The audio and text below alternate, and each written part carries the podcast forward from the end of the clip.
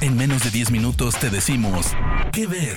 Películas, series, documentales, cortos, stand-ups o shows que recomienda el equipo de Spoiler Time. ¿Qué ver? ¿Qué tal gente? Bienvenidos a Que Ver, donde te recomendamos películas y series en menos de 10 minutos. Yo soy Andrés y estoy muy feliz de acompañarlos. Recuerden que me encuentran como arroba Andrés Addiction en Instagram y Twitter, donde me pueden dejar todas sus sugerencias para futuros temas. Esta semana, gente, hemos tenido información bastante jugosa sobre lo que se viene en el universo cinematográfico de DC de la mano de James Gunn y Peter Safran, con algunas sorpresas y otras cosas un poco ya más esperadas que podrán escuchar este lunes en las Spoiler News. Y es por eso que decidí que hoy repasaremos las 5 mejores películas live action de DC. Empezamos. La recientemente estrenada The Batman aborda una clara premisa. El Batman de Robert Pattinson ayuda al teniente James Gordon de Jeffrey Wright a resolver un crimen perpetrado por un asesino que deja una serie de acertijos con dedicatoria precisamente al Caballero de la Noche así con la subsecuente ayuda también de Selina Kyle, interpretada por Zoe Kravitz, tratarán de descubrir con qué fin ataca a este criminal denominado el acertijo, en la piel de un excelente Paul Dano. La cinta es la prueba de que cuando Warner y DC eligen un buen director y le dan libertad creativa, pasan cosas buenas. Reeves ofrece un Batman diferente, una cinta para adultos con humor casi nulo y un ritmo alejado del blockbuster tradicional, pero que no por eso deja de ser entretenida. Robert Pattinson se adueña del personaje y nos muestra un Batman joven, con apenas un par de años combatiendo el crimen y lleno de energía y violencia, así como un Bruce Wayne alejado de su imagen de Playboy, mucho menos interesado en las interacciones sociales. La cinta es un sólido thriller criminal que tiene secuencias de acción presentadas en forma diferente que aquella ya muy notoria fórmula en el género superheroico, y nos deja encontrar similitudes con otro tipo de películas como Seven, Zodiac o Prisoners. The Batman se encuentra en HBO Max y es de lo mejor de DC no solo de sus últimos años, sino de su trayectoria cinematográfica, y con la reciente confirmación de que su segunda parte llegará a cines en 2025, estamos ansiosos por saber qué nos van a ofrecer Matt Reeves y Robert Pattinson en dicha secuela. Pensar que The Suicide Squad de 2021 es una copia de Guardianes de la Galaxia solo por estar dirigida por James Gunn sería injusto e incorrecto, pues el director tiene probablemente mucha más libertad creativa en DC de la que jamás tuvo en Marvel. Aquí Gunn se va sin frenos, mostrando mucha violencia, gore y chistes que buscan ofender, algo no muy difícil en estas épocas, y es un tanto anti-woke, digámoslo así, comparada con otras cintas de superhéroes con presupuestos millonarios. La cinta también se aleja del tono solemne que usaba Zack Snyder en el mismo universo y nos cuenta cómo este grupo de criminales deberá entrar a la isla de Corto Maltese, donde un dictador interpretado por Joaquín Cosío lleva a cabo misteriosos experimentos que podrían poner en peligro a la humanidad.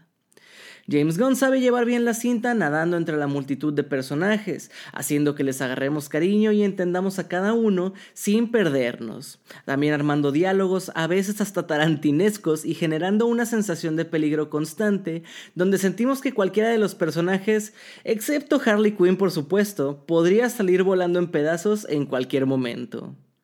Si buscas acción y risa, seguro que The Suicide Squad es para ti y esta versión de 2021 está disponible en Prime Video y HBO Max.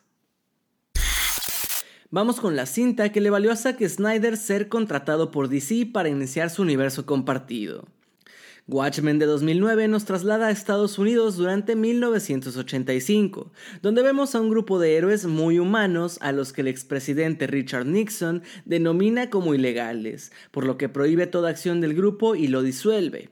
Sin embargo, tiempo después, el grupo se reúne tras el misterioso asesinato del comediante, uno de sus héroes integrantes.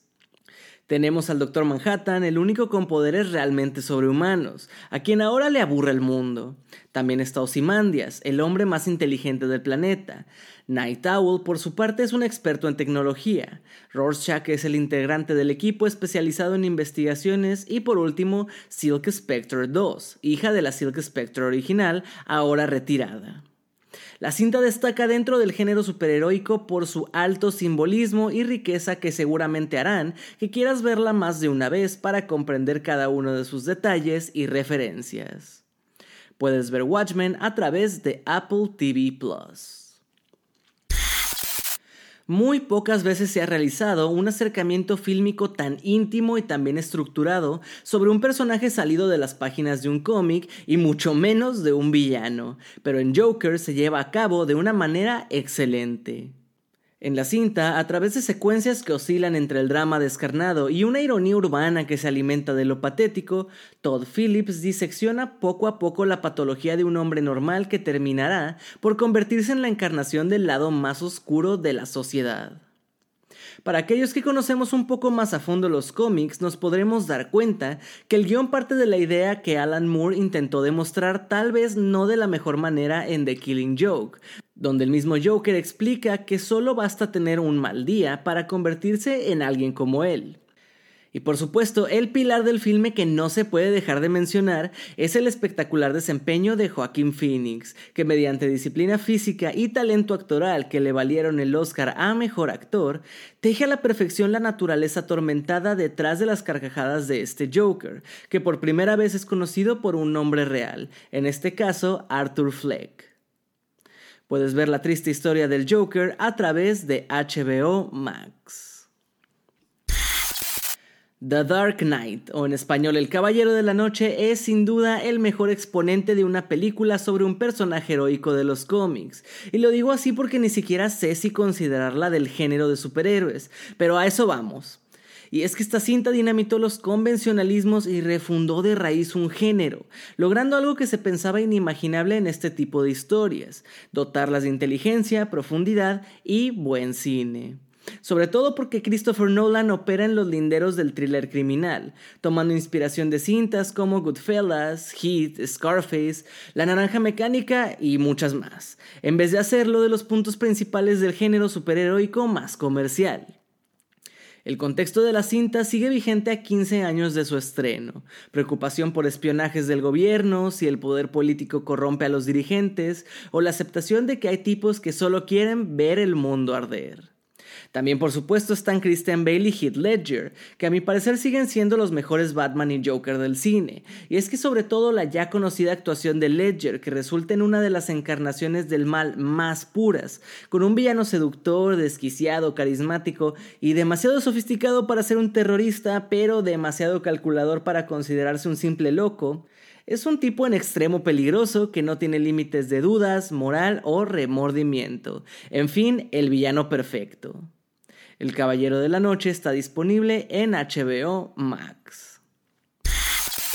Gente, hasta aquí las recomendaciones de esta semana. Si ustedes tienen una favorita de DC, háganoslo saber a través de nuestras redes sociales. Sin más por el momento, yo les agradezco y me despido. Mi nombre es Andrés y nos escuchamos en la próxima edición de las 5 que ver. Chao. De parte del equipo de Spoiler Times, esperamos que te haya gustado esta recomendación. Nos escuchamos a la próxima.